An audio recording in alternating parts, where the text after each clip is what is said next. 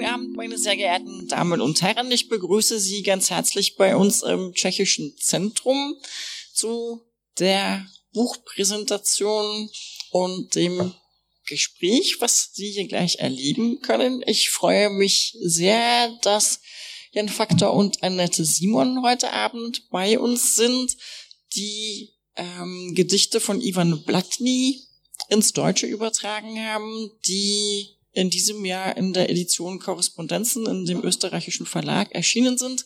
Es ist der Band von Ivan Blatny, Hilfsschule Bixley, den Sie, wenn Sie möchten, dann auch am Büchertisch erwerben können, den die Buchhandlung am Nonnendamm mit Herrn Schuster heute Abend hier ausrichten. Heute Abend äh, wird es nicht nur um die Übersetzung gehen der Gedichtsammlung, sondern der Abend wird sich auch dem spannenden und unwahrscheinlich tragischen Schicksal auch von Ivan Blatzny widmen, der in der tschechischen Literatur zu einer oder der vom tschechischen Staat von einer Persona zu einer Persona non grata erklärt worden ist, der äh, lange Zeit sogar für tot gehalten wurde und äh, die Nachricht, dass er durchaus noch am Leben ist und sogar weiter seine Gedichte schreibt, für die er schon als junger Mann bekannt geworden ist, hat damals auch die ganze literarische Welt in der Tschechoslowakei in großes Erstaunen versetzt. Ich möchte Ihnen kurz die beiden Übersetzer vorstellen. Ganz kurz, Sie haben mich gebeten, dass ich das ganz kurz mache. Ähm, beide sind eigentlich von ihrer Berufung aus gar keine Übersetzer. Jan Faktor kennen Sie wahrscheinlich als Autor. Er ist in Tschechien geboren, ist dann in den 70er Jahren in Prag geboren, in den 70er Jahren nach Berlin gekommen, hat äh, seine Frau hier gefunden. Das ist auch der Grund, dass er damals hierher gekommen ist mit. Und äh, Genau, Jan Faktor kennen Sie vielleicht als Autor von Romanen wie Schornstein oder wie äh, Georg Sorgen um die Vergangenheit oder im Reich des Heiligen Hodensack Bimbams, der äh, vor einigen Jahren nominiert worden ist für den Preis der Leipziger Buchmesse und auch auf der Shortlist stand des Deutschen Buchpreises. Er hat viele andere Bücher geschrieben, hat mich aber gebeten, das ganz kurz zu machen. Annette Simon ist äh, von Hause aus Psychoanalytikerin und hat auch in der Psychiatrie gearbeitet, was für den heutigen Abend ganz bedeutend ist und sicherlich auch für die Übersetzungsarbeit von Bedeutung war, denn Ivan Blatny hat viele Jahre in England in einer Psychiatrie oder in verschiedenen psychiatrischen Kliniken verbracht. Annette Simon ist aber nicht nur Psychoanalytikerin, sie ist auch die erste Leserin und strenge Lektorin einer Romane und einer Werke von Jan Faktor und ähm, alle beide haben zusammen auch in, seit den 80er Jahren zusammengearbeitet an Übersetzungen. Sie haben zusammen auch schon Lyrik übertragen. Nennen möchte ich die Namen Jaroslav Seifert, Vyacheslav Neswal oder František Rubin. Und im Jahre 2009 haben die beiden zusammen einen Band veröffentlicht mit Essays und Vorträgen, Fremd im eigenen Land.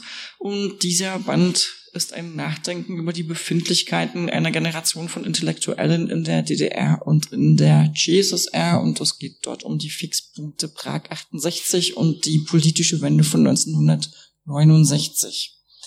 Der heutige Abend wurde von unseren beiden Gästen in drei Teile gegliedert thematisch. Wir beginnen mit einem Vortrag zum Leben und Werk von Ivan Blatny von Annette Simon.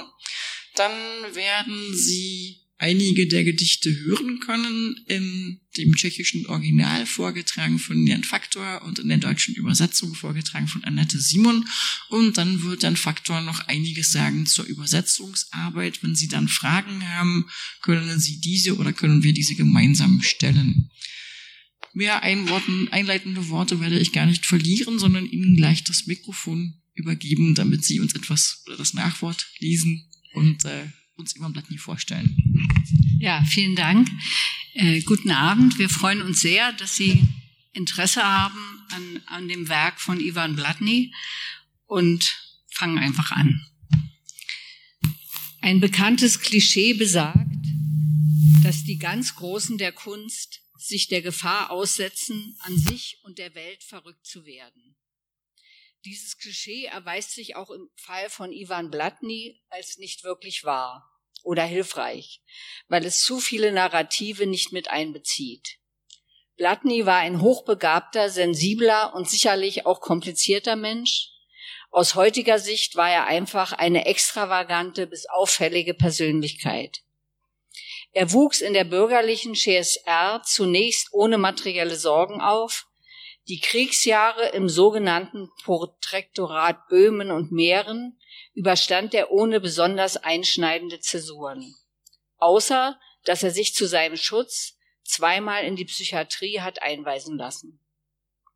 Nachdem er im Frühjahr 1948, kurz nach der kommunistischen Machtübernahme, während eines Stipendienaufenthalts in England in Exil blieb, war er von einem Tag auf den anderen ganz auf sich selbst gestellt und, obwohl er Teile seines Vermögens gerettet hatte, dem fremden, harten Alltag im Nachkriegsengland nicht gewachsen.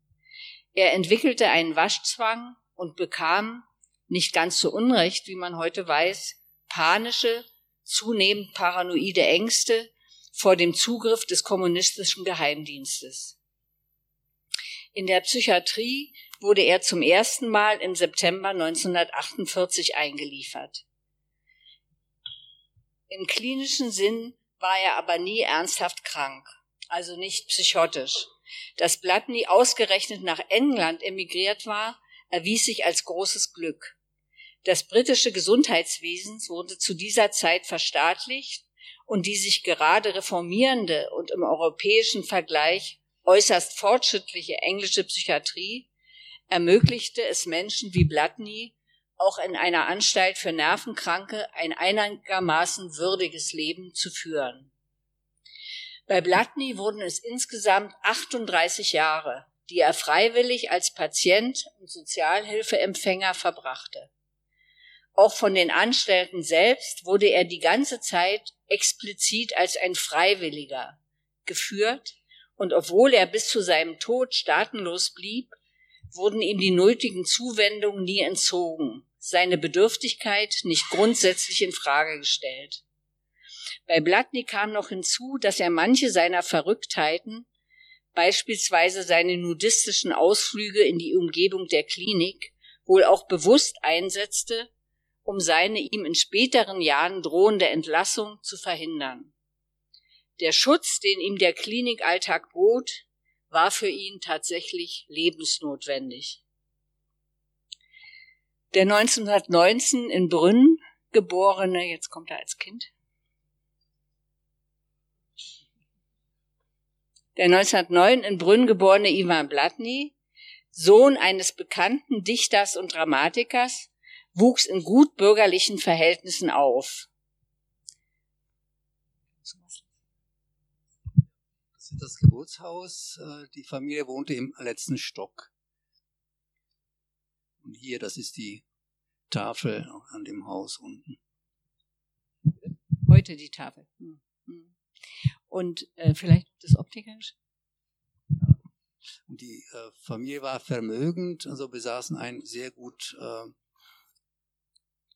äh, laufendes äh, Geschäft mit Brillen, also Optikerladen und äh, ja, also Blattny hat auch ausge ausgeholfen, aushelfen müssen manchmal, aber oft eben gar nicht, sondern hat einfach nur äh, von dem Erlös, von den Gewinnen dieses Ladens gelebt und gegenüber, man sieht es leider nicht, war ein sehr berühmtes Café, wo er am Tag saß, hinter dem Gerüst und sehen konnte, wie viele Leute so rein und rausgehen. Und wusste, wenn viel Betrieb war, dann kam wieder ordentlich Geld rein und konnte auch ganze Runden von Leuten bewerten. Also der hatte nie materielle Sorgen. In seiner Jugend. Schon in seiner Jugend wurden ihm viel Bewunderung und Anerkennung entgegengebracht. Seit seinem 14. Lebensjahr schrieb er Gedichte. Mit 17 schloss er sich in Brünn einer surrealistischen Gruppe an. Und Wirzlaw Neswal, Die beiden kannten sich seit 1934, feierte ihn schon bald als die neue große Begabung der tschechischen Gegenwartsdichtung. Blatny gewann mehrere Dichterwettbewerbe. Sein erster eigenständiger Gedichtband Frau Morgenstern erschien während des Krieges 1940. Sein letzter in, der, in Tschechien ein Jahr vor seiner Flucht. Dazwischen, von zwei Büchern für Kinder abgesehen, erschienen noch zwei weitere Gedichtbände. Seinen Entschluss zu emigrieren begründete er 1948 in einer BBC-Ansprache eindeutig politisch. Er hätte in der Tschechoslowakei als Dichter nicht weiter frei leben und arbeiten können. In seinen ersten Englandjahren bekam Blatny viel Unterstützung und auch verschiedene Hilfsangebote aus den Kreisen der tschechischen Exilanten. Eine dauerhafte Lösung fand sich für ihn aber nicht. Er war nicht in der Lage, für seinen Unterhalt selbst zu sorgen, und im Jahre 1954 wurde er als Exhibitionist von der Polizei aufgegriffen. Dieser wenig ruhmreiche Vorfall muss hier erwähnt werden, weil er hilft, Blattnys Patientenkarriere besser zu verstehen. Die zweite, in diesem Fall dauerhafte Einlieferung in die Psychiatrie war dann in das Clayberry Hospital in Essex. Diese rettete ihn, diese Einweisung, vor dem Zugriff der Justiz. Im Gefängnis in Brixton hielt man ihn zum Glück nur einige Tage fest. Über die vielen Jahre, die er in den Kliniken und klinikähnlichen Einrichtungen verbrachte, weiß man wenig. Aus den Jahren 1958 bis 1969 gibt es beispielsweise keine konkreten Informationen über ihn, alle Patientenakten wurden vernichtet. Blatny selbst dachte in den ersten Jahrzehnten seines Patientendaseins offenbar nicht daran, mit dem Schreiben wieder anzufangen.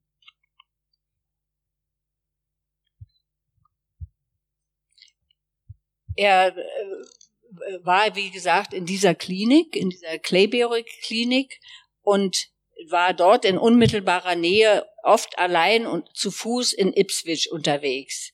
Er rauchte viel, aß gern Schokolade und trug alle seine Vorräte aus gutem Grund am Mann in den ausgebeulten Taschen seines Sackos. Das ist eins seiner berühmtesten Fotos von ihm, wo er alles in seinen Taschen hat. Die wenigen Zeitzeugenberichte beziehen sich oft auf solche kleinen, recht aussagekräftigen Äußerlichkeiten. Blatny fügte sich offenbar in den Klinikalltag ein und wurde wie alle anderen an den anstehenden Arbeiten auch im Garten beteiligt. Das Jahr 1977 wurde zu einem Schicksalsjahr für Ivan Blatny und sein Werk. Er kam, bekam Besuch von seinem eigentlichen Schutzengel, wie die Krankenschwester Frances Mietchen später oft genannt wurde. Sie schaffte es, dank ihrer Beharrlichkeit, Blatnys Dichtung für die Nachwelt zu retten. Hier sieht man ein Foto von ihr. Frances war allerdings nicht seine Krankenschwester, wie es die Legende eine Zeit lang wollte. Sie lebte damals in Ipswich und arbeitete seit dem Kriegsausbruch bis zu ihrer Pensionierung als Hebamme. Frances Mitchum wurde auf Blatny eher zufällig und auf Umwegen aufmerksam. Sie fühlte sich seit den Kriegsjahren dank ihrer Brünner Freundin Stephanie mit der Tschechoslowakei verbunden und besuchte ihre Freundin immer wieder in Brünn. Bei einem Besuch im Jahr 1977 kam das Gespräch auf den großen Brünner Dichter Ivan Blatny und sein Schicksal, und man bat sie dringend, ihn in Ipswich nach ihrer Rückkehr aufzusuchen und zu sehen, was sie für den vereinsamten Menschen Blatny tun ließe. Zurück in Ipswich setzte die resolute, aber alles andere als intellektuell versierte Francis durch, dass Blatnys tschechische Kritzeleien, verfasst teilweise auf Klopapierstreifen, in der Klinik ernst genommen und nicht mehr entsorgt wurden. Sie begann alles zu sammeln, was Blatny niederschrieb. Ende der 70er Jahre schickte sie dann die gesammelten Schätze dem tschechischen Verlag 68 Publishers nach Toronto, wo im Jahre 1979 der erste Band des wiederauferstandenen Ivan Blatny unter dem Titel Stara Büttlichte alte Wohnsitze erschien. Den tschechischen Emigranten der älteren Generation war Blatnys Name selbstverständlich noch bestens vertraut. Jüngeren Menschen, vor allem in der Tschechoslowakei selbst, wo Blatnys Frühwerk konsequent totgeschwiegen worden war, war er ein Unbekannter.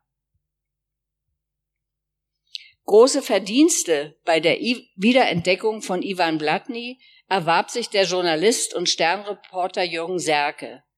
Nachdem er 1980 bei einem Slawistenkongress von Blatnys Schicksal erfahren hatte, besuchte er ihn im Herbst 1981 gemeinsam mit dem Schriftsteller Joji Gruscha und dem Fotografen Wilfried Bauer.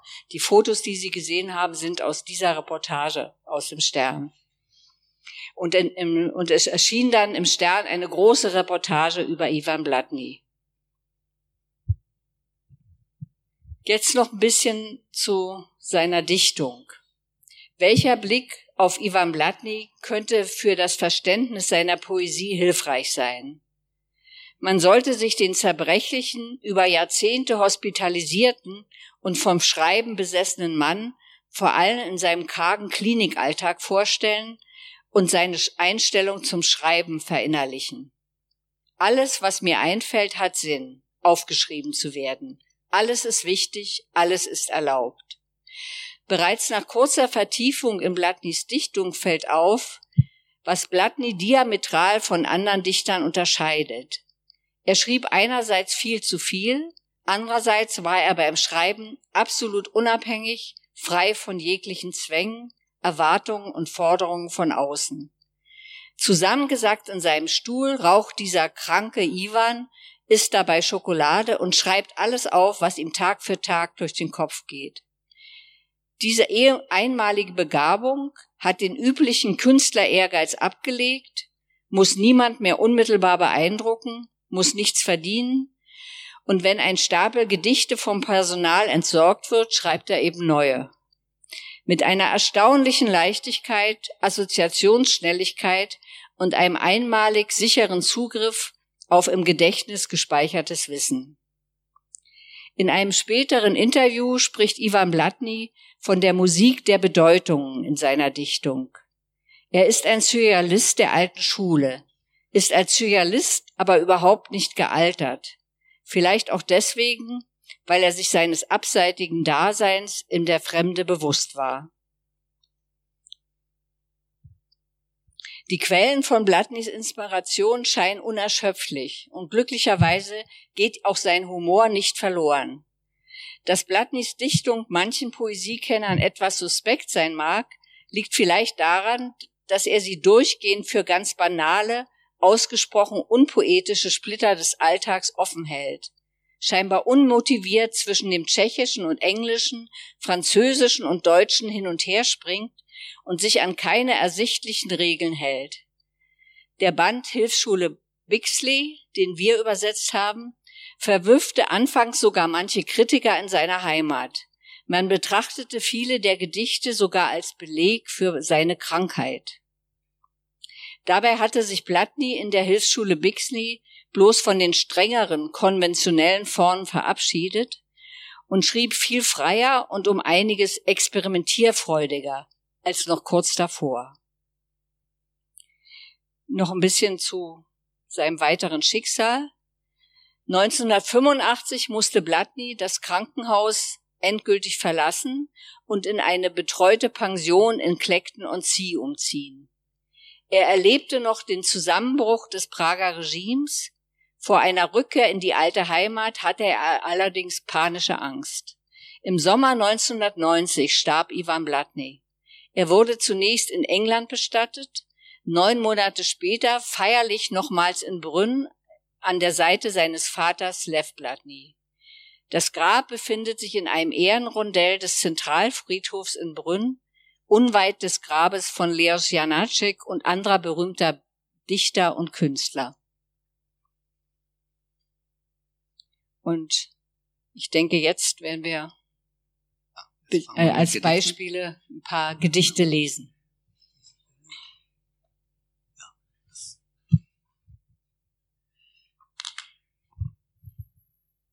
Äh, manche Gedichte lesen wir nur in Deutsch und andere Tschechisch-Deutsch, damit Sie ein bisschen Eindruck bekommen. Also die Ausgabe ist nicht zweisprachig. Die Entscheidung war ziemlich klar. Das Buch wäre ausgeartet, viel zu dick. Es ist sowieso eine Auswahl. Also die vollständige Bixley-Ausgabe mit über 400 Gedichten ist diese hier. Das ist eine Auswahl, trotzdem glaube ich 190 Gedichte und doppelt äh, mit dem Tschechischen wäre es zu viel.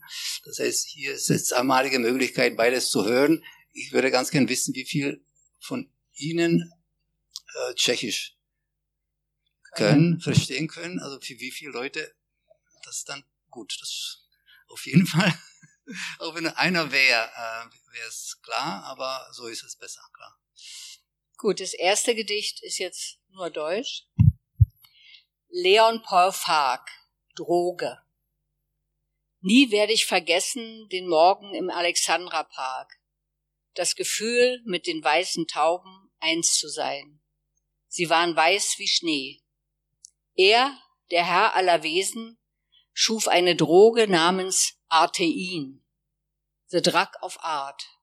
Of modest small, old, surrealistic art. Das zweite Gedicht erstmal auf Tschechisch. André Breton. Z úrodné prsti nejasného vědomí rodí se silokřivky. Silokřivky železných pilin magnetických polí Duchamps. Byl šachovým hráčem a dovolil mi vyhrát šustamatem. Vydáme se na cestu. Půjdeme ukázat tyto básně mladému blatnému. Jsem pilina, jste magnet. André Betron. Aus dem Humus unklaren Bewusstseins entstehen Kraftfelder, Kraftlinien, Eisenspannlinien magnetischer Felder Deschamps. Duchamp war Schachspieler, ließ mich gewinnen mit Schustermatt. Bald machen wir uns auf den Weg und zeigen diese Gedichte dem jungen Blatt. Bin Eisenstaub in Eisenhand.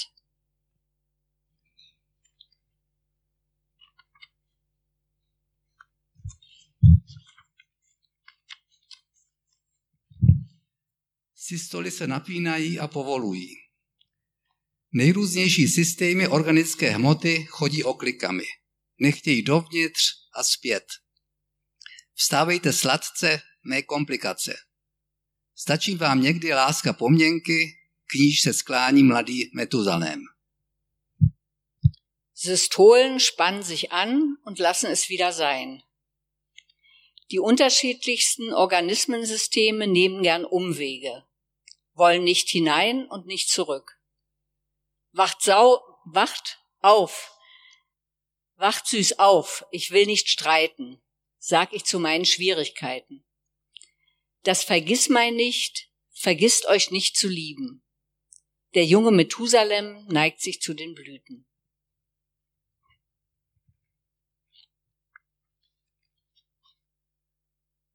Wieder nur Deutsch. Glück. Ob dort auch manch einer zaudert, endlos zögert, seinen Plan zu Ende zu führen?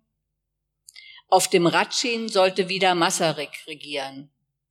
Warum überhaupt an der Unordnung der Dinge rühren? Was Gott macht, macht er mit Bedacht. Er wird nicht ohne Grund großgeschrieben. Schon Sokrates sprach mit ihm.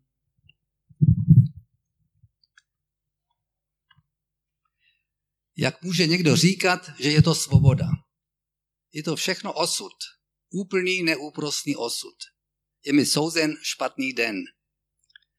Šlapu si levým podpadkem na příliš dlouhou kalhotu, péro krásně píše, ale obsah inkoustu se zmenšuje. Chtěl bych dostat noční tabletky a jít do postele. Nemám naději na ženu. Chci umřít, nemohu. Kdo by mě nahradil? Give me the ready medicine. Něco dělat je námaha, nic nedělat, jaká nuda. Wie kann jemand sagen, das wäre die Freiheit? Alles nur Schicksal. Ganz und gar und unerbittlich. Ein Bad Day ist mir beschieden. Mit dem linken Absatz trete ich mir dauernd auf den Hosensaum. Meine Füllfeder gleitet leicht, aber die Tinte schwindet. Ich brauche nur noch meine Nachttabletten und dann ab ins Bett. hab keine Hoffnung, eine Frau zu finden. Sterben wollen, ausgeschlossen. Wer würde mich ersetzen? Give me Sorelli Metzin. Etwas tun, was für eine Mühsal. Nichts tun, wie langweilig und banal.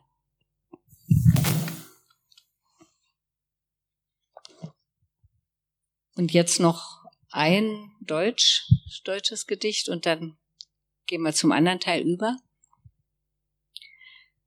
Noch nie gab es so einen herrlichen Tag. Noch nie hatte ich so viel Angst.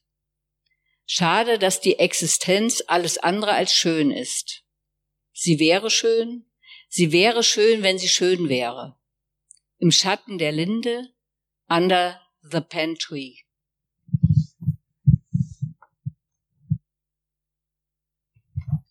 jetzt äh, zusammengetragen, weil das kompliziert wäre, in beiden Büchern zu blättern. Äh, die tschechischen Gedichte und die deutschen, wo es besondere Schwierigkeiten gab, äh, die zu übertragen, weil Blatny wirklich nicht nur spielt, sondern aus spielerischen Gründen auch wirklich ganz schräges Tschechisch benutzt. Das habe ich dann konsultiert mit dem Biografen, ob den nach so vielen Jahren schon äh, Fehler gemacht hätte, sagt absolut nicht. Was nicht stimmt sozusagen oder was irgendwie schräg äh, aussieht, ist gewollt. Fehler macht er ab und an in, im Englischen, aber nicht im Tschechischen.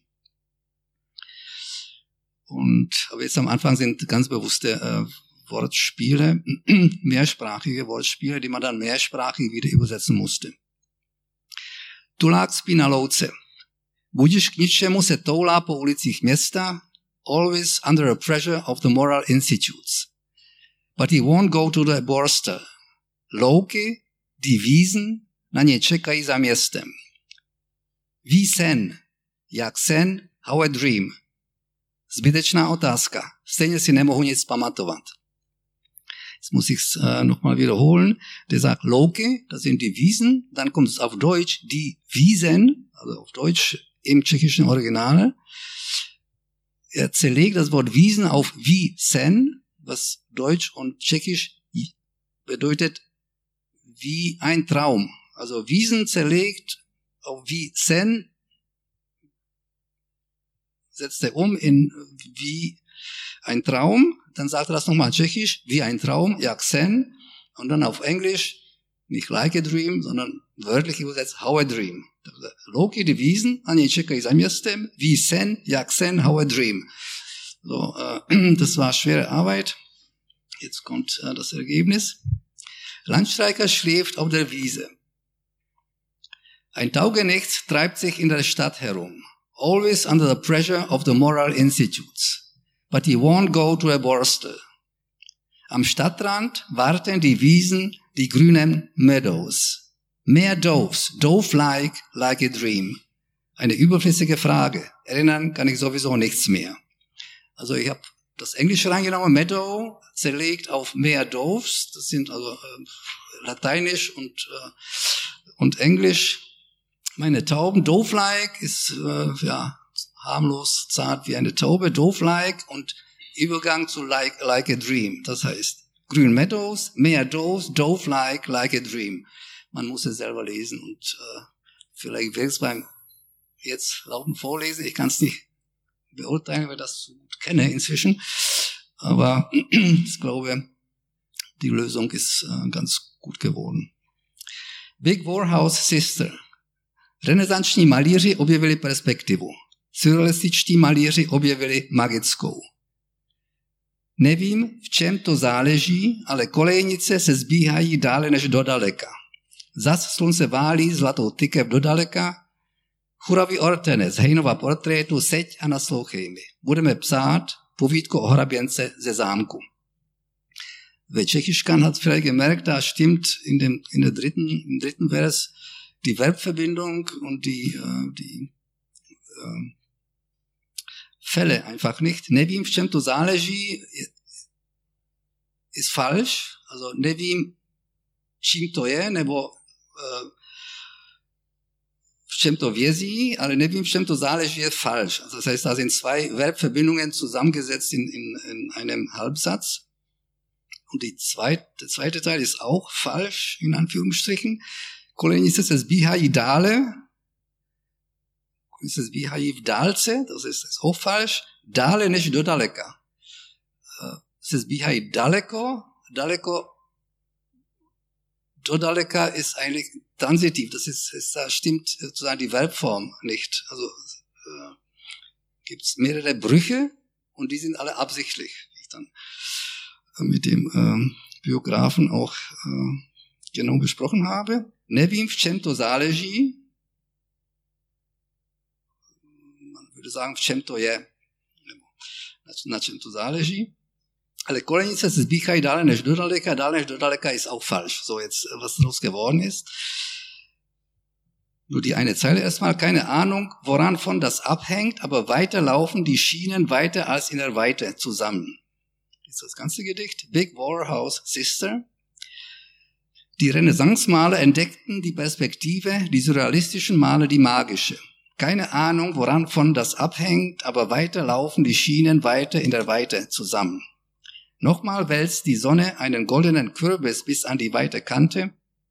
Du, mein kranke Orten, bleib sitzen, Bild und hör mir zu. Wir wollen wieder schreiben, die Geschichte über die Gräfin ist noch nicht zu Ende. zu viel? Noch eins. Ich habe ganz viel noch. Also, nee, die eigentliche, die eigentliche Radetschin. Also es kommt auch ein Gedicht. Also, also zusammen muss ich den Blatt nicht vorstellen. Der hat so diese kurzen Sachen geschrieben, so spielerisch und kurz und wirkt bisschen depressiv oder ein bisschen so, so, so eingezirkelt. Der hatte auch Phasen, wo er wirklich manisch wie besessen et Fessel geschrieben hat. Und da entstand ein, ein Gedicht, geht hier über 15 Seiten, glaube ich. Das ist also äh, als Gedicht endlos. Oder 30 Seiten. Es ist wirklich endlos. Es war furchtbare Arbeit, auf die ich mich dann aber gefreut habe, weil das das Schwerste war, was zu tun war. Und es war richtig schön, sozusagen das zu knacken. Da will ich davon wenigstens ja, ja besonders schwer zu übersetzen, äh, äh, also Reime äh, zu finden, die man in, in einer anderen Sprache reimt es sich und man muss sie jetzt in, im Deutschen auch reiben und das also da haben wir das uns sind zum Teil völlig andere Gedichte draus geworden. Die Gehirnwindung verwunden. So, jetzt nochmal das hier ist ganz wichtig. Bůh dává krátké dny, abych netrpěl. Někdy jsem v pokušení žádat o delší. Každé ráno mě čeká nový mit. Snídaně, snídaně. Wer Tschechisch kann, weiß, was das bedeutet. Snidanje ist Frühstück und wenn er das zerhackt, ist das Snidanje ist Steuern oder frisst die Steuern auf. Snidanje, Snidanje. Muss man erstmal drauf kommen. Und jetzt bezieht sich auf die Steuern und sagt, Richtem odjel Československa měl jsem zaplaceny všechny Steuern. Na náměstí Maršala Marinovského. Vormundschaft. Gott gibt kurze Tage, dass ich nicht leide dann die Versuchung, mir längere zu wünschen. Jeden Morgen erwarten mich Schaumrasur und Nasswusch. Frühfraß frisst Steuermaß nur mäßig. Die Tschechoslowakei verließ ich ohne Steuerschuld. Die Zahlstelle war am Marschall Malinowski Platz. Das heißt, die Lösung im Deutschen wird alles länger, da ist nichts mit zu machen. Snidanje, Snidanje, kürzer geht's nicht, schöner geht's nicht, das ist einfach das tschechische Ganz und im Deutschen Frühfraß frisst Steuermaß nur mäßig, was nicht äh, in der Konstruktion nicht ganz sauber ist, weil das in sich nicht der, der Vers entwickelt sich nicht von sich aus weiter. Und dann gibt es eine andere Variante, die noch länger ist, die eigentlich noch schöner, aber die war für, die, für das Buch zu lang. Also statt Snidanje, Snidanje, Frühstück, Abstieg gab Abgabe frühabends ab. Also das ist sozusagen vom Frühstück, Abstieg, Abgabe, dann kommt früh abends ab und die Abgabe bezieht sich auf Steuern und dann kommt die Zeile mit den Steuern. Also es war richtig, äh, es hat sich über Wochen dann äh, aus, also wochenlang ist diese Zeile erstmal äh, äh, am Reifen gewesen, bis es äh, irgendwann feststand. So. Du hast so. Ich würde jetzt noch ein äh, bisschen was äh, äh, zu ihm sagen, wer auch was äh, uns bei der Übersetzung noch weiter beschäftigt hat und was uns geholfen hat. Und dann kannst du vielleicht den, das lange Gedicht noch äh, zu Gehör bringen. Äh, glücklicherweise ließ Blatny in die Gedichte des vorliegenden Bandes sehr viel autobiografisches einfließen und bei genauerem Hinsehen und dank weiterer Recherchen lassen sich einige Vermutungen über ihn nach und nach bestätigen, konkretisieren oder eben ausschließen.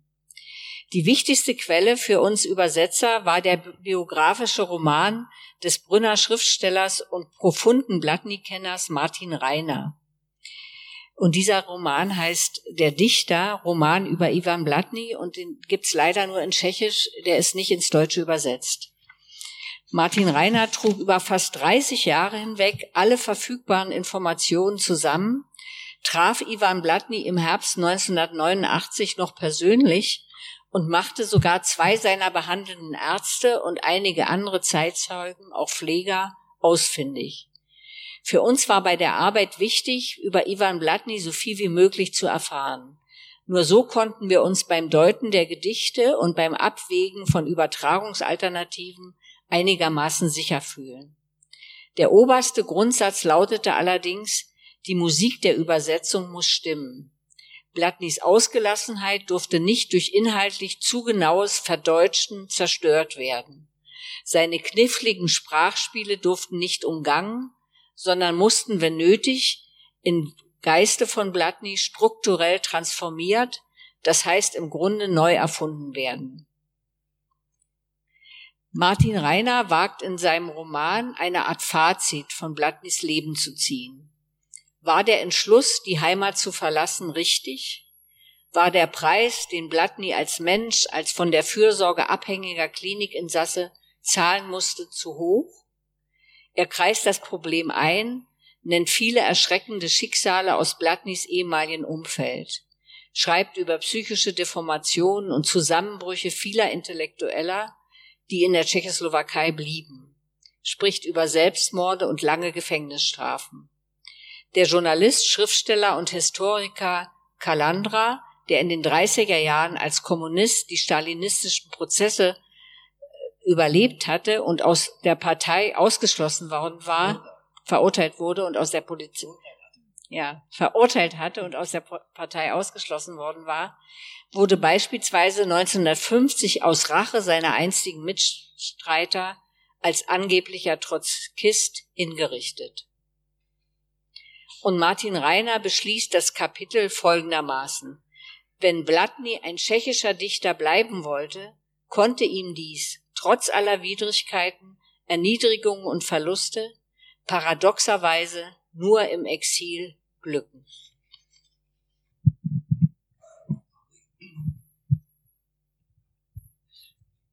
also unendliche 15 Seiten, eng mit äh, Zeilen, äh, Gedichtzeilen äh, gefüllt, die nicht lesen werde. Ich habe es versucht in Leipzig bei der Buchpremiere. Das war beeindruckende Leistung, also Sprechleistung, aber die Leute, das man, die das nicht mehr richtig wahrnehmen. Aber trotzdem, man könnte das auch, wenn Zeit wäre, machen. Einfach klingen lassen, zuhören, sozusagen dröhnen lassen.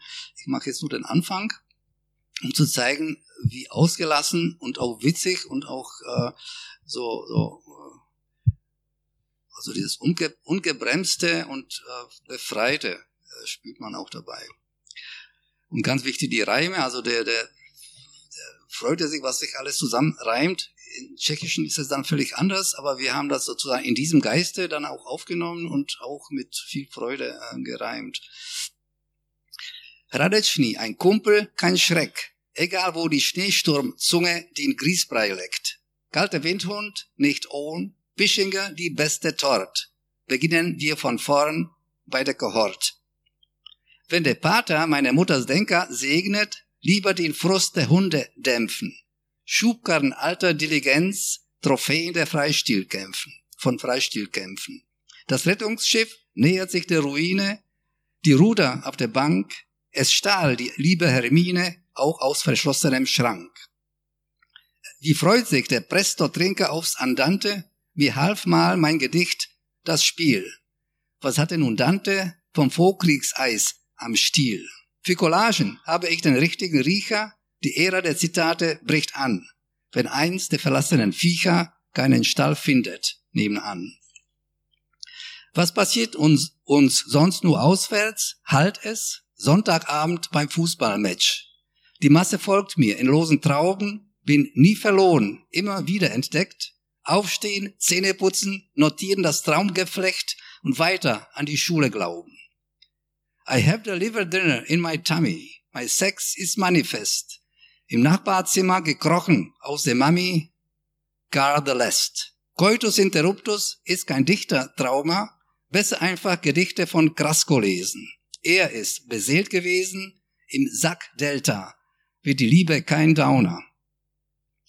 Wie Krishna die Welt erschuf, steht in den Rubaiyat, wenn erlaubt, zeige ich der Welt mein Ejakulat. Selbst ein Ochse hat Sehnsüchte und zwar wahre, Straßengräben, Wälder, alles voller Laub, dichter Fritsch für Kummer selten taub, der Atem verwehte die ganzen Jahre.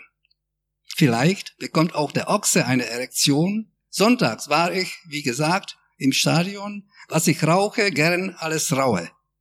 In puncto Ball habe ich nur einen aufs Fetzen, sich ruhig in die Frühzeit von Brünn versetzen, auf Wegen über die Auen. Reitreime, der Mond hell wie Aspirin, in der dunklen Unterführung, Robert Desno in der Sterbebaracke bei Teresin, ein Stern der Rührung. Zurück ins Land, zu Stalin ging der Bittere. Zurück will ich auch zum Urgrund. Wie ein Seekarpfen schlüpfe ich durchs Wehrgitter, Satzsuche, Satzmündung, Flussbett am Sund. So, jetzt mache ich. Äh, bist du ungeduldig, oder? Ja, okay. Dann mache ich jetzt nur die ausgewählte äh, Perlen, wo wir wirklich sehr viel Arbeit gelassen und sehr viel vielleicht gut gemacht haben. Jetzt schließt es an. Äh, ja, Flussbett am Sund. Also jetzt wird man auch sehen wieder die, die, der krasse Unterschied in der Länge der Zeilen. Neskridne jak, neskridne je jak pokosené pole, přijde za prosinec, přijde za prosinec a stromy budou holé, holé jak hokejové hole, holé jak opuštěný hrad, jak zámek Kreml někde v starém Rusku, když vládl car. Also der spielt hier mit Polle, Feld, Holle, Karl und Holle kurzen E ist ein Stock, also äh, Eishockey, Eishockey, Eishockey Stock. Also Holle, Holle, Polle und so weiter. Und das musste man ganz anders lösen, und zwar mit Fahl und Karl. Also inhaltlich kommt da etwas völlig anderes zustande. Also für die Tschechen nochmal, Pokosene Pole, Stromiburo Holle, Holle, jak hokejové Holle, also Karl wie, wie Eishockey, Schläger, aber Holle Holle, das ist nicht anders zu übersetzen als, denke ich, als so.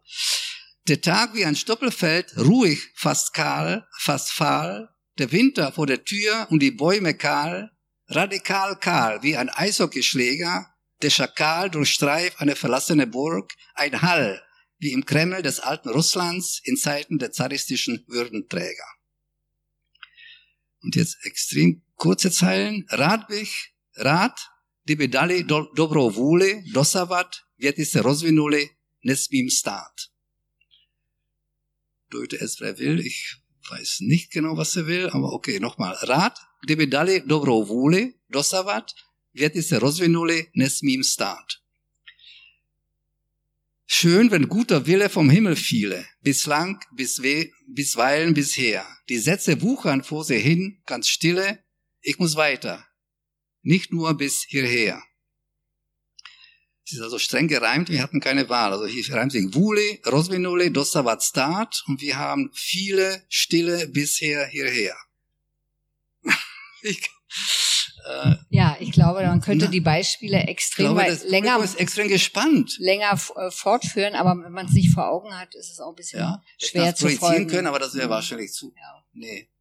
Gibt es irgendwelche Einwände oder Anregungen? Nee. Also ich kann noch weitermachen. Nee. Okay. Ich denke, das ist als Beispiele, wie wir uns mit der Übersetzung gequält haben, äh, anschaulich. Äh, wir haben zwei Jahre gebraucht, ne, um diese 190 Gedichte oder 92, 92 Gedichte äh, zu übersetzen. Also, also es aus, war aus dem ausgewählt auf 490, das heißt mhm. ähm, in der Gesamtausgabe ist noch viel mehr. Also auch die Auswahl haben wir ja getroffen, aber dann eben auch mit der Übersetzung äh, wir können auch zum Verfahren vielleicht sagen, ich bin ja keine Muttersprachlerin. Also Honsa hat äh, die eine Interlinearübersetzung gemacht, also aus dem Tschechischen eine Interlinearübersetzung ins Deutsche. Und dann haben wir zusammen jedes Wort und jede Zeile diskutiert, also wie das jetzt im Deutschen sein könnte. Und haben uns äh, gestritten, aber auch relativ gut verstanden. Also wir haben schon andere Gedichte übersetzt, da haben wir uns viel mehr zerstritten. Hier ging es irgendwie besser. Bei, bei, bei war, nee, hier musste man einfach sehr viel Freiheit lassen. Das haben wir dann auch durchgehalten. Also noch ein Beispiel vielleicht. Was? Also das Endgame. Wie, die Zeit? Ja, das ist schon eine Stunde. Also wir, wir sagen jetzt noch das letzte Gedicht des Bandes äh, noch auf Tschechisch und auf Deutsch. Das ist, äh, Jetzt muss man wissen, dieses ähm, Hilfsschule Bixley ist in unterschiedlichen äh, aus äh, in unterschiedlichen Formen und äh, Umfang dreimal erschienen oder viermal, weil die, die ursprüngliche Ausgabe deckt sich nicht mit der Toronto-Ausgabe. Die erste Ausgabe war die in Samizdat und danach nach 89 wurden noch andere Gedichte aus dieser Zeit entdeckt und wurde sozusagen alles reingepackt. Das heißt, es ist komplett hier, aber ist überhaupt nicht identisch, auch in der Reihenfolge nicht mit dem, was Blatny noch äh, zusammengestellt hatte.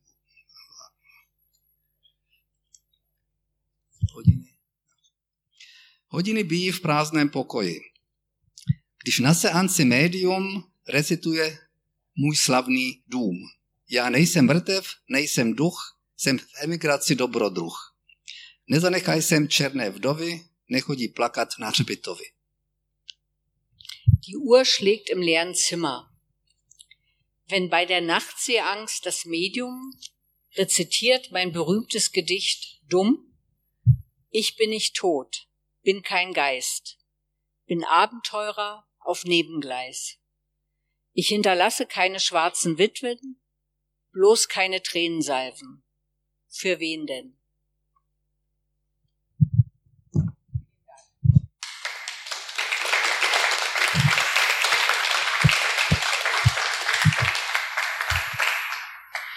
Dankeschön. Sie haben jetzt viele meiner Fragen schon beantwortet, die ich gestellt hätte, wie nämlich Sie konkret zusammengearbeitet haben, ob Sie sich mit den Übersetzungen gequält haben oder ob Ihnen die in die Feder gelaufen sind, äh, wie Sie recherchiert haben, weil das ja schwierig ist, wenn man einen Dichter, Dichter hat, der nicht mehr lebt, wo es auch nicht mehr viele Leute gibt, die ihn kennen, die sozusagen eine Brücke bauen können zu ihm. Äh, könnten Sie was vielleicht sagen zum Titel der Gedichtsammlung? Äh, warum die Hilfsschule Bixley heißt, worauf sich das bezieht? Ja, das ist relativ einfach. Die, dieses Zimmer, das man gesehen hat, also die, die Zimmer, diese große äh, Schlafsäle im Grunde hatten keine Nummern, sondern hatten Namen. Und Bixley ist eine Ortschaft in der Nähe vom, äh, von Ipswich und das wurde dieses Zimmer, wo er zehn Jahre drin lebte, äh, hieß Bixley Ward, also sozusagen Wach, Station Bixley und deswegen es ist ironisch eben. Das Schöne daran, Hilfsschule Bixley sozusagen, er ist eigentlich ein Genie und bezeichnet sich als Hilfsschüler. Das ist natürlich äh, sehr witzig, wenn man das weiß, wie man das wie er getickt hat. Das Thema, also in dem Bild, da sind, glaube ich, zwölf bis sechzehn Betten. Das wurde dann mit der Zeit reduziert. Am Ende waren sechs oder acht getrennt durch spanische Wände. Das heißt, es wurde immer komfortabler, aber, aber nie allein. Ne? Gab es auch zum Schluss, glaube ich, Doppelzimmer, aber eigentlich war er immer mit, muss man sich vorstellen, die ganzen Jahre in diesem äh, großen Raum ohne im Grunde äh,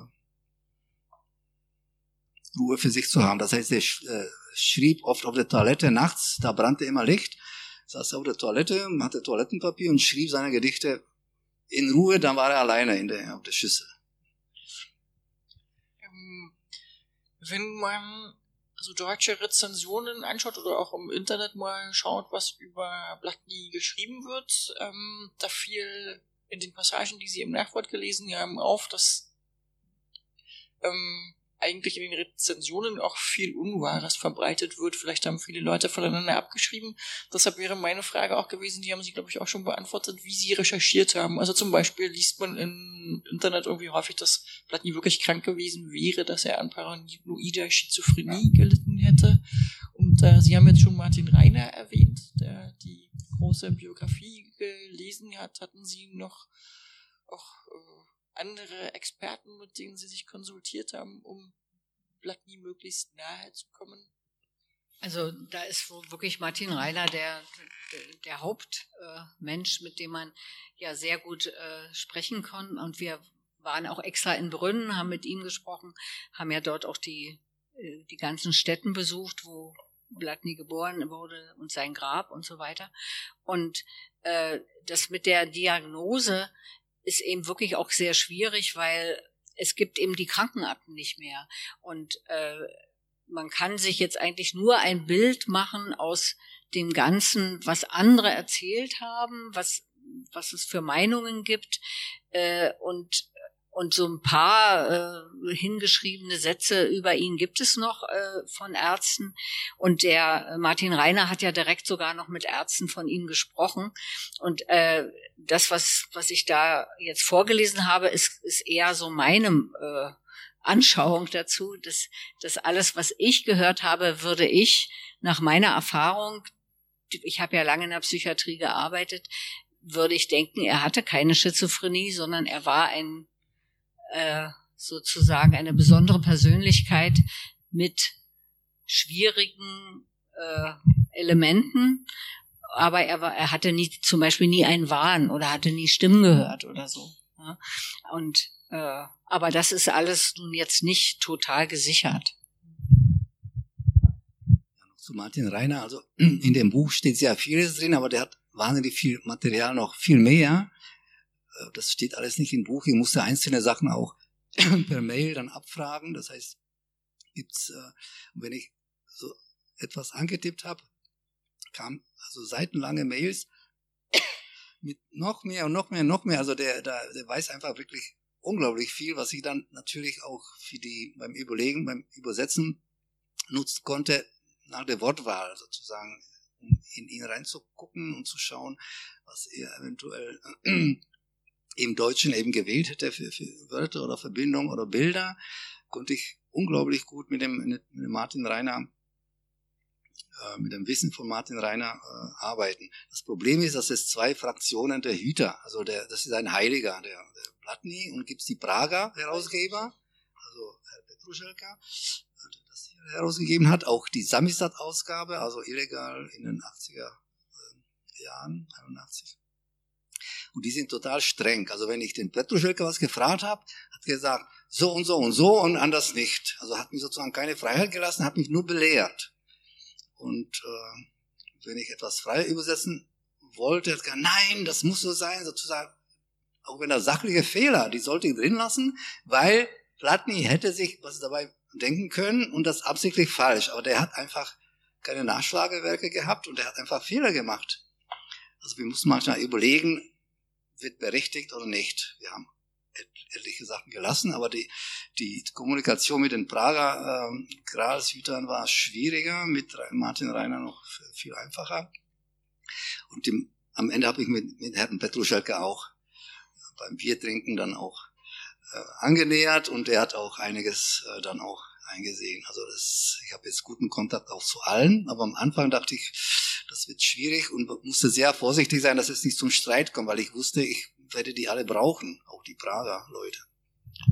Ja, ganz wichtig ist, glaube ich, auch noch zu sagen, dass Blatny jetzt in Tschechien total bekannt ist. Also der ist ein ganz bekannter Dichter und hier bei uns ja überhaupt nicht. Ne? Also bei uns sagt niemand bisher der Name was. Genau. Ähm, vielleicht auch für diejenigen unter Ihnen, die Tschechisch sprechen. Ich habe geschaut, dass es im Internet zum Beispiel auch ähm, ein Interview gibt von Karel Kinzel, der die Frances Meacham ausfindig gemacht hat und äh, sich mit ihr unterhält. Also da kann man zumindest bewegte Bilder sehen von ihr oder sie kurz erleben.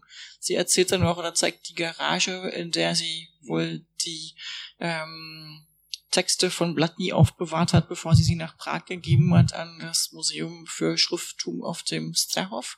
Und es gibt auch ähm, kurze Aufnahmen vom Besuch Boromir Hrabals, der dann nach 1900 nach der Revolution 1989 war der auch in England, hat Blatny besucht und da war auch ein Team des tschechischen Fernsehens mit dabei. Und da gibt's halt äh, Bild- und Tonaufnahmen auch von. Aber das, du wolltest noch was kommentieren. Ja, Kinzel, ich kannte den persönlich, dass sie so steif, äh, diese, diese, also wie er Kinzel spricht und auch, es ist aber, das muss man nicht angucken, das ist nicht gut gemacht. Ich finde es aber trotzdem interessant, ja, sie einfach zu sehen, also dass man, dass man die einfach, Person äh, auch einfach nicht mal so lebendig und dann werden dummerweise von einem Schauspieler hochgewachsenen äh, Künstlertyp äh, die Gerichte gelesen werden vollkommen irgendwie gegen den Strich gelesen. Also viel zu ernst, so oh, mit einem Pathos. Niemals. Wenn man dann Blatny gibt's Aufnahmen, wie er sie selber liest, dann nuschelt die einfach so runter. Gut, der hatte keine Zähne und so, das ist, der konnte nicht so gut artikulieren, aber das Pathos war das Letzte. Und, und dieser Schauspieler, also in dieser Sendung von Kinzel, oh, Gestalino Vinavratil, Hoschki. Hoschki ist Gorki gemeint. Hoschki. Der Bittere kam vor, ne? Der Bitte, ja, sozusagen wird irgendwie so pathetisch äh, äh, vorgelesen und ähm, Glaub, wie in alten Zeiten. Also so wirkt so sozusagen wie so. Dann habe ich ja was anderes gesehen. Ich hatte nur ein Gespräch gesehen von ihm mit der Friendships ja, Medium und, das, und, fand es interessant, sie auch einfach ja, mal zu sehen als Person. Das, das, äh, das Dumme ist, es gibt ein richtig langes Interview äh, fürs norwegische Fernsehen. Slowakischer emigrierter Journalist hat es gemacht und dieses wollen die Norwegen, geben die aus der Hand nur gegen viel Geld. Und keiner hat es. Und Martin Reiner hat seine VHS-Kassette verborgen und die ist weg. Das heißt, da fehlt leider äh, das eine gute Material hat dieser Georg Maurer, Mauer, Mauer, der slowakische Journalist. Und es ist vorhanden, man kann es im Grunde in Norwegen in der Edition Korrespondenzen, mich würde nochmal die deutsche Rezeption ja. interessieren. In der Edition Korrespondenzen ist ja schon zuvor ein Band erschienen mit Gedichten von Ivan Blatny, Starabidlich, der alte Wohnsitze, übersetzt von Christa Rothmeier. Wie sind Sie und der Verlag dann zusammengekommen? War das schon ein längeres Anliegen von Ihnen und dann haben sich endlich die Verlagstüren geöffnet oder hat sich der Verlag an Sie gewandt? Christa Rothmeier wollte nichts mehr und äh und dann gab es ein Vorhaben von äh, Christine Nagel, ein Hörspiel zu machen. Und die äh, hat dann Nachrichten gesucht und das, die kam sehr schnell auf uns zu und die, also das ist die, war eng verbunden in Ilse Eichinger mit dem Verlag Korrespondenz und das war klar, das zweite Buch wird auch der Retter Ziegler machen in, in, in der Edition und äh,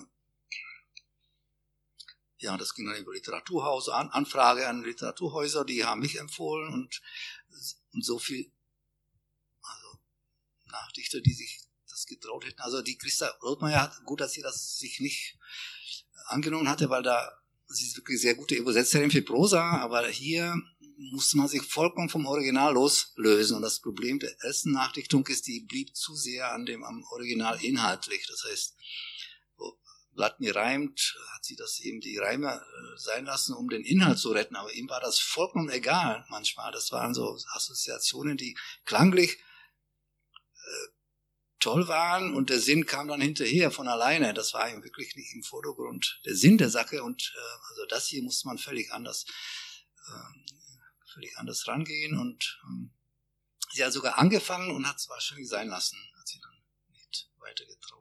Ich hätte jetzt noch fragen wollen, ob Sie mal in der Versuchung waren, bei Christa Rothmeier oder bei Übersetzern in andere Sprachen zu schmulen, aber das dann wahrscheinlich eher nicht zu, zu schmulen, also irgendwie so heimlich nachzugucken, wie die sich beholfen haben mit der Übersetzung von bestimmten Passagen.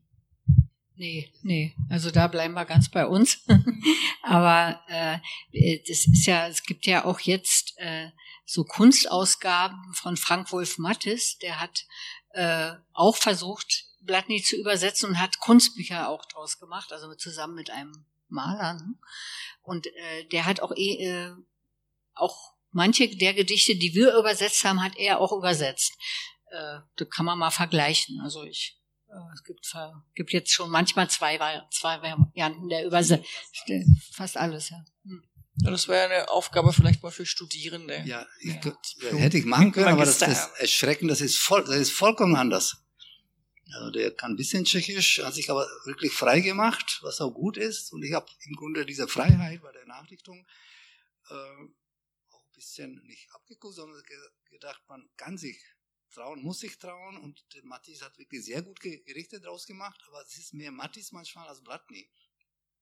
Weil der auch manche Wörter äh, hat irgendwie äh, nicht so richtig entziffert äh, und hat manches hat er einfach beschönigt und eben seins rausgemacht. Zum Beispiel, was? Nicht, nicht, okay.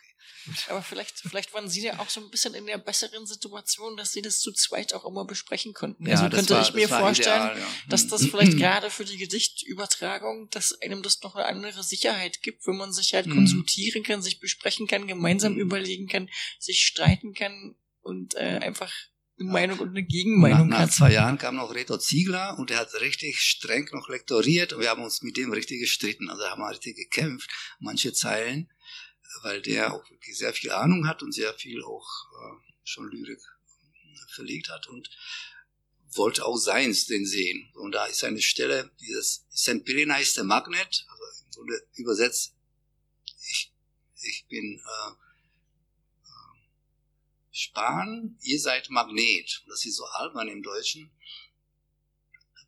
Vielleicht gemerkt, wir haben das dann übersetzt, äh, bin Eisenstaub in Eisenhand was vollkommen, also eigentlich inhaltlich anders ist, aber im Deutschen wunderbar funktioniert und es sind nicht Späne, sondern Eisenstaub. Eisenstaub sind Späne, das ist sozusagen mehrmals verfremdet. Und da wollte der unbedingt, dieser, dieser Plumpe, ich bin, äh, ich bin Span, ihr seid Magnet. Und hat gesagt, du Reto, also das setze ich meinen kleinen Finger ein, lass mich den abhacken, das mache ich nicht weg. So, das hat er dann hat er dann akzeptiert und dann gab es aber noch andere Sachen, wo der wirklich so stur geblieben ist, da haben wir schon uns rechtlich beraten, wie wir das machen und mussten nachgeben. Zum Glück, da hat er wirklich, seine Lösungen waren in dem Fall besser.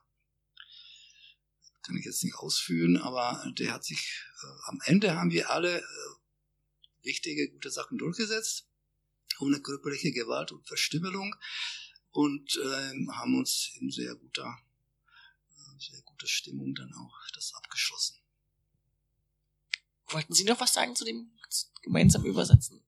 Haben Sie dann vielleicht Fragen an unsere beiden Übersetzenden? Ja.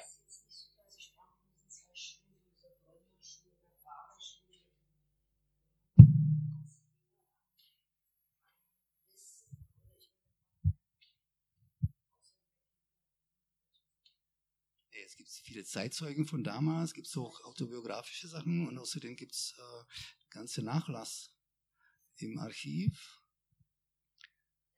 Nachlass von, ja, ja, das wurde alles nach Prag überführt und zum Beispiel, kann ich noch zeigen, äh, aus dem Nachlass hat Martin, also es gibt hunderttausende Verstzeilen noch. Martin Reiner hat aus dem Nachlass sein Buch, sein, sein dickes Buch, ein Teil, klein Teil des Nachlasses, nochmal eine, eine Sammlung äh, herausgebracht voriges Jahr. Und äh, das ist also noch lange nicht, äh, lang, lange nicht, noch viel.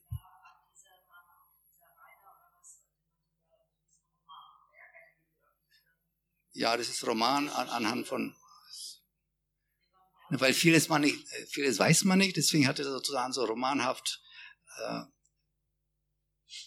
Fakten sozusagen ausgemalt, wie sie hätten, also Szenen beschrieben, wie sie hätten sein können, aber wo, wo es keine Belege gibt. Also das ist das.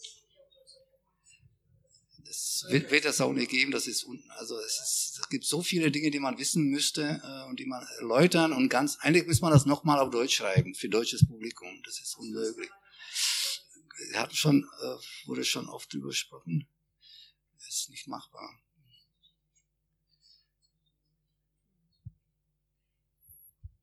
Genau. Auszüge, Auszüge könnte man übersetzen. Das wird vielleicht nächstes Jahr zum, äh, zur Buchmesse passieren, weil Tschechien ist Schwerpunkt in, in Leipzig im Frühjahr und dann äh, müsste man im Grunde Teile wenigstens, die, also informativ, informative Teile und nicht so Teile, wo man sehr viel Hintergrundwissen mitbringen müsste, übersetzen und vielleicht gibt es das als Broschüre. Ich weiß es, den neuesten Stand kenne ich nicht. Gibt es weitere Fragen? Ja, bitte.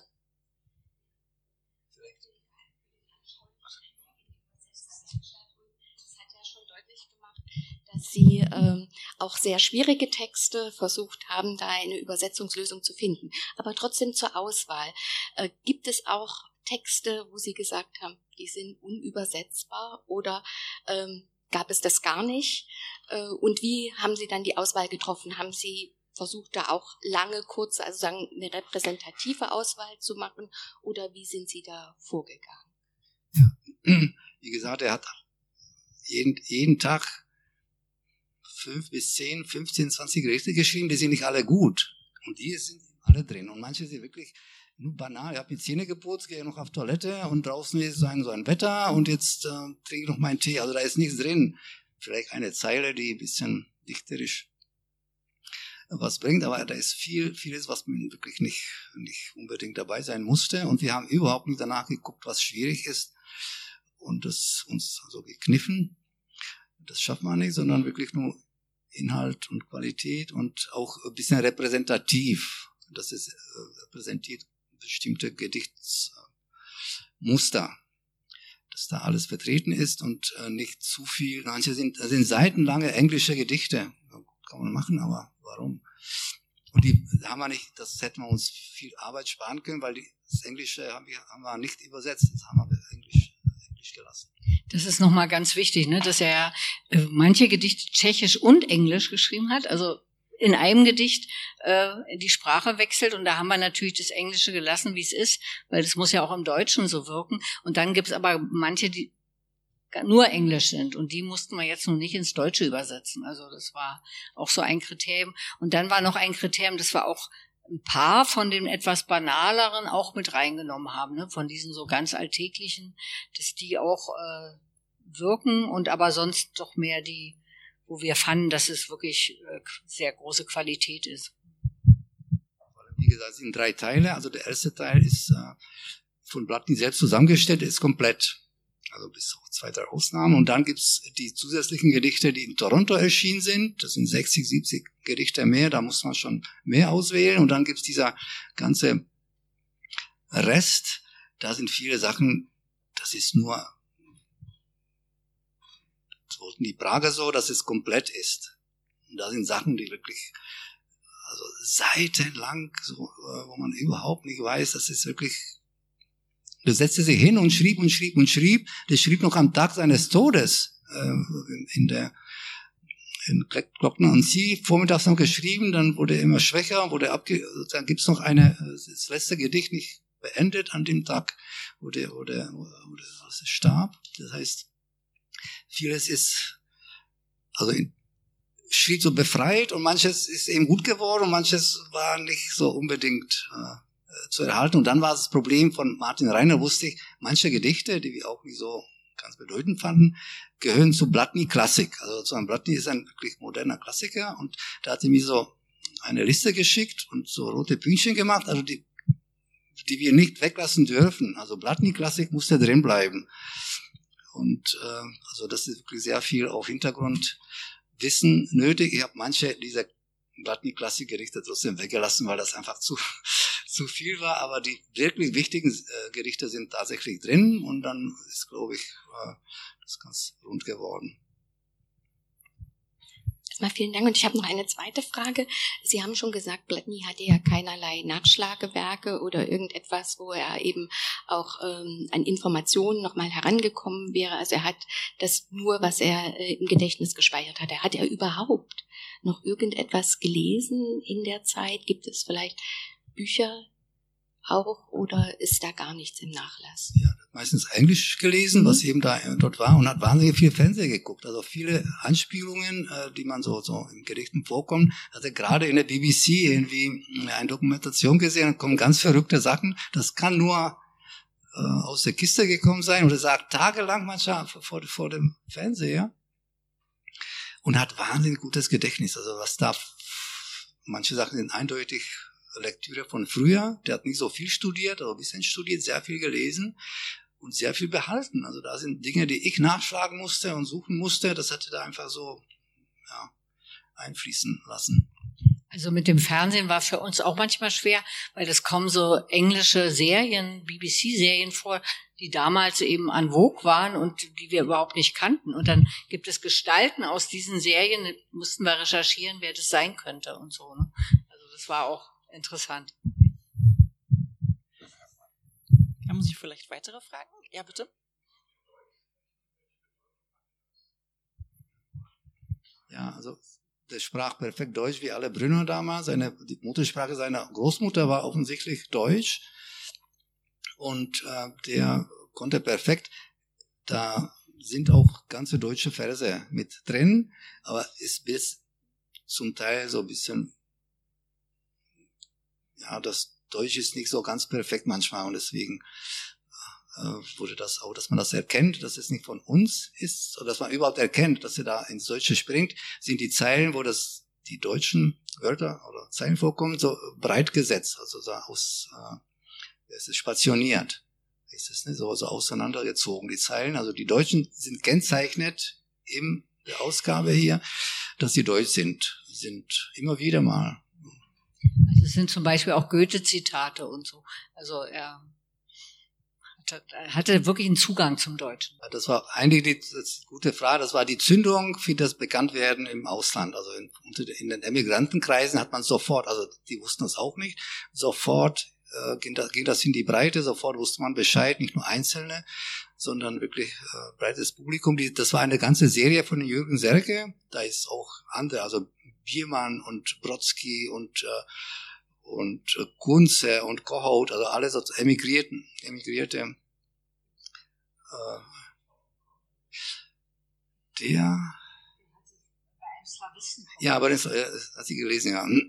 Also ein paar wussten über ihn, dass er nicht, dass er lebt und wo er lebt und, äh, und der, ihm passte da sozusagen in dieser Serie, Serie für den Stern und hat sehr gute Fotografen mitgehabt und hat auch den, ähm, Jiri Gruscha mitgenommen als Dolmetscher und kommen hin und der Blatny sprach wunderbar Deutsch. Also der, äh, die brauchen keinen Dolmetscher, aber trotzdem war es schön, dass Gruscha als Dichter eben da war, mit dabei war.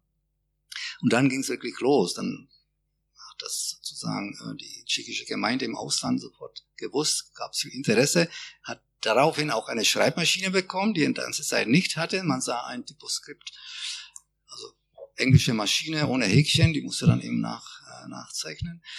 Also gab es auch sehr viel Angebote, auch finanzielle Unterstützung und so weiter. Also das war sehr wichtig. Also man weiß jetzt nichts aus der Biografie, aber ich würde aus den Gedichten denken, würde ich jetzt mal so sagen, dass er ein gläubiger Mensch war.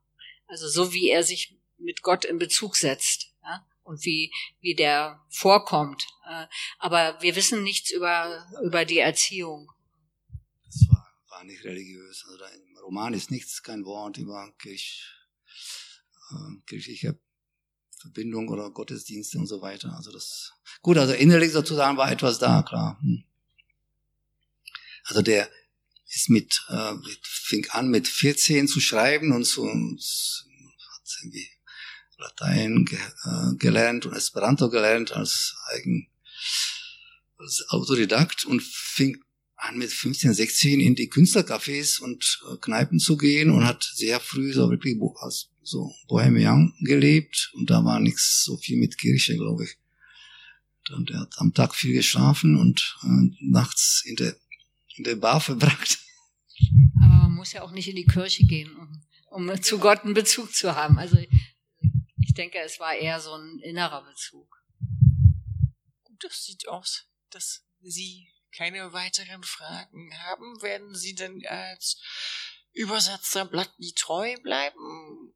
Oder sagen Sie, das war jetzt so viel anstrengende Arbeit über zwei Jahre, jetzt reicht's erstmal mit Blattny? Oder denken Sie, dass auch für die deutschen Leser noch einiges es zu entdecken gilt? Gibt's viel Arbeit, wenn es äh, Interesse gäbe und äh, wenn Reto weitermachen möchte, dann gerne. Weil jetzt wissen wir, es geht, man, man kann. kann das schaffen. Und war sehr schöne Arbeit. Und wie gesagt, die schwierigsten Gerichte waren, das war die schönste Arbeit, sozusagen, das wirklich zu schaffen und so. Auch viele, viele Varianten. Manche haben wir fünf, sechs, sieben Mal, acht Mal überarbeitet, bis das dann wirklich gut war, bis dann eben Reto Zieger, Zieger kam und das nochmal irgendwie über den Haufen geschmissen hat, aber war wirklich tolle Arbeit. Gut, und wenn Sie die Ergebnisse dieser tollen Arbeit lesen möchten, dann gibt es jetzt die Übersetzung. Wie gesagt, Herr Schuster von der Buchhandlung am Nonnendamm hat das Buch hier auch mit und auch den ersten Band oder den vorhergehenden Band, die Starabilische, die alten Wohnsitze in der Übersetzung von Christa Rothmeier. Ich möchte mich ganz herzlich bei Ihnen für den überaus interessanten Abend bedanken und natürlich auch für die Übersetzung, dass die deutschen Leser jetzt auch in der Lage sind, Ivan Blatny für sich weiter zu entdecken. Ähm, es ist ja schon erwähnt worden, der Gastlandauftritt der Tschechischen Republik nächstes Jahr auf der Leipziger Frühjahrsmesse.